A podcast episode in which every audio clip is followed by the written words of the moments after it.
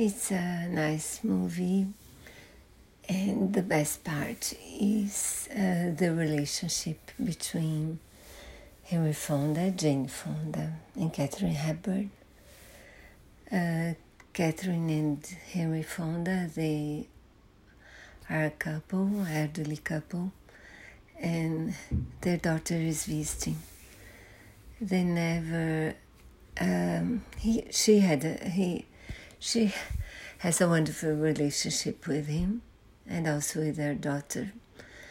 But he and her daughter were never close, like the real uh, father and daughter, Henry Fonda and Jane Fonda. So um, the movie shows that, in a, especially in a scene where we see that they were never close and how they start to respect and maybe love each other.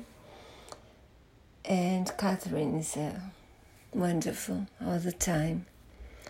But the best part of the DVD, maybe it's not the movie, it's the uh, special feature uh, called Remembering Kate Katharine when they talk about uh, Katharine Hepburn and her interview some of the people that worked with her and tell a bit of her story, her career, her relationship with Spencer Tracy, and it's a wonderful feature.